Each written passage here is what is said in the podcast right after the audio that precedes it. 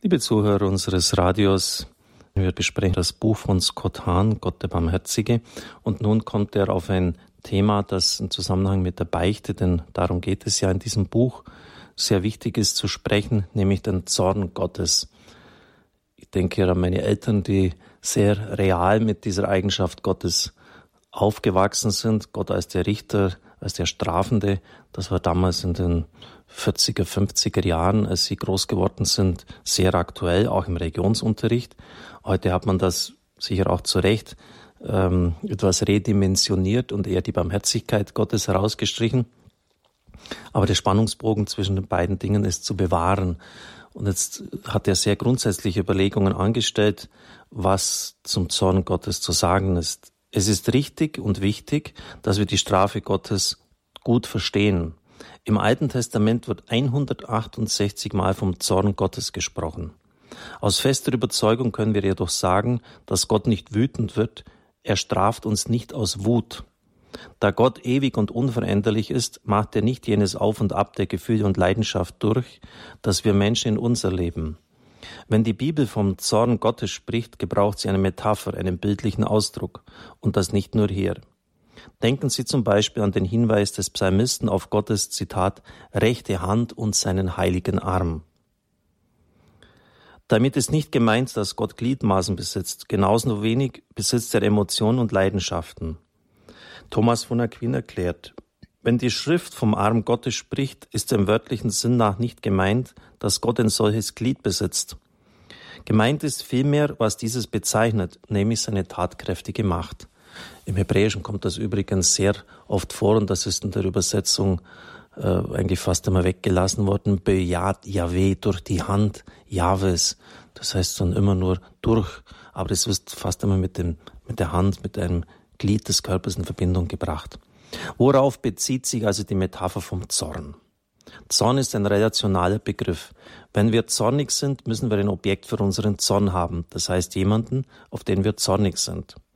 Da sich Zorn im eigentlichen Sinn nicht auf die Dreifaltigkeit beziehen kann, die unveränderliche Dreifaltigkeit, der ewige Gott hat keinen ewigen Zorn, kann sich der Begriff auch nicht auf die ewigen Beziehungen in Gott beziehen. Es muss daher eine zeitliche Beziehung zwischen Gott und Mensch bezeichnen. Und hier hilft uns wieder der heilige Thomas von Aquin weiter. Bei uns ist es für einen zornigen Menschen üblich, dass er straft. Die Strafe ist ein Ausdruck des Zorns. Daher wird mit dem Wort Zorn die Strafe an sich bezeichnet, wenn Gott Zorn als Eigenschaft zugeschrieben wird. Dennoch wird Gott kein Zorn im eigentlichen Sinn zugeschrieben, weil Zorn in dieser ersten Bedeutung die Leidenschaft einschließt. Göttlicher Zorn oder göttliche Strafe sind Ausdrücke, die uns helfen, besser jene Ereignisse in unserem Leben und der Geschichte zu verstehen, durch die Gott Ordnung und Gerechtigkeit wiederherstellt.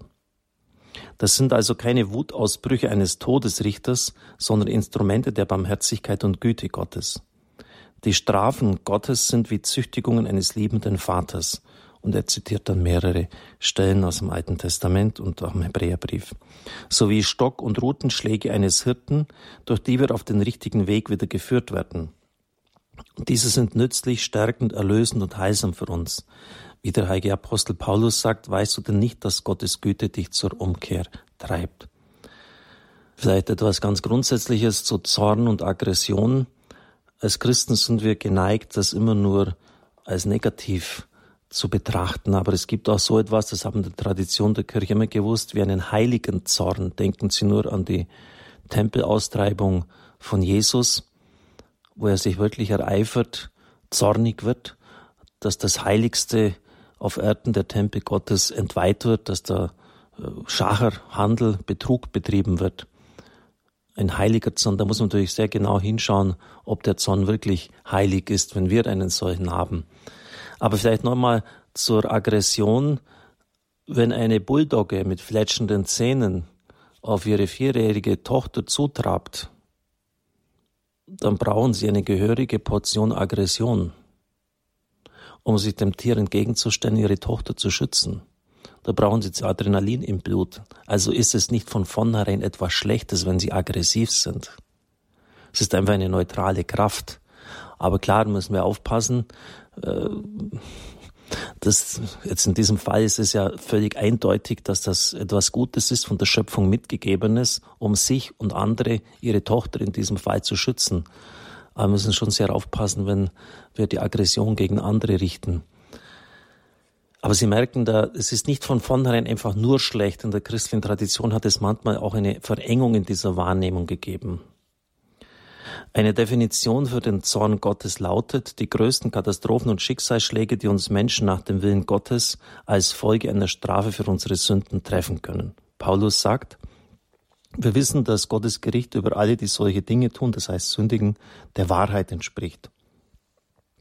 Gott straft uns oft auf eine Weise, die wir nicht erwarten. Doch seine Strafen sind nicht willkürlich oder rachsüchtig, sie sind die Konsequenz unserer freien Entscheidungen.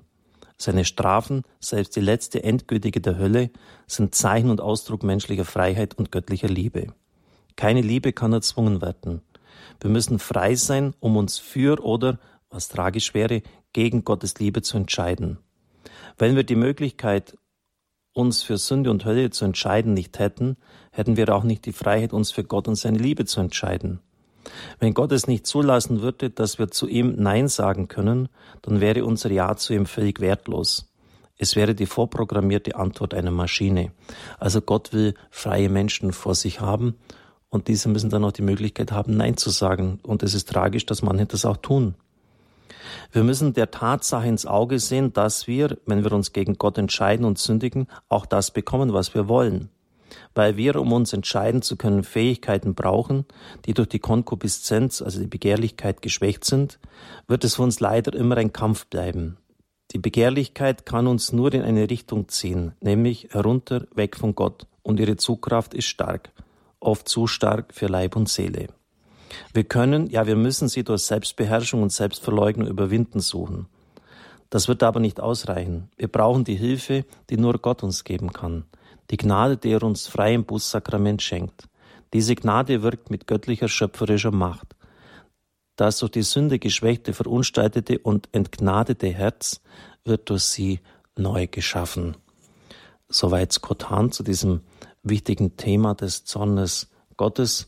Vielleicht kann es manchmal wirklich für ältere Menschen hilfreich sein, dass sie Gott bitten um die Reinigung ihres Gottesbildes.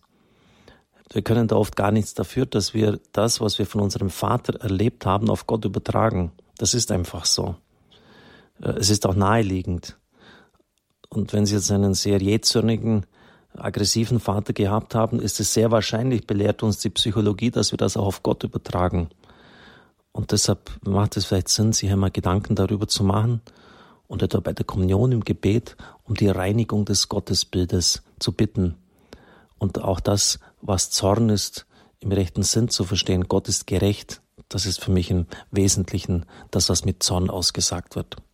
Ich darf Ihnen den Segen spenden. Es segne, heile und behüte Sie, der mächtige und gütige Gott, der Vater, der Sohn und der Heilige Geist. Amen. Ich wünsche Ihnen einen gesegneten Tag.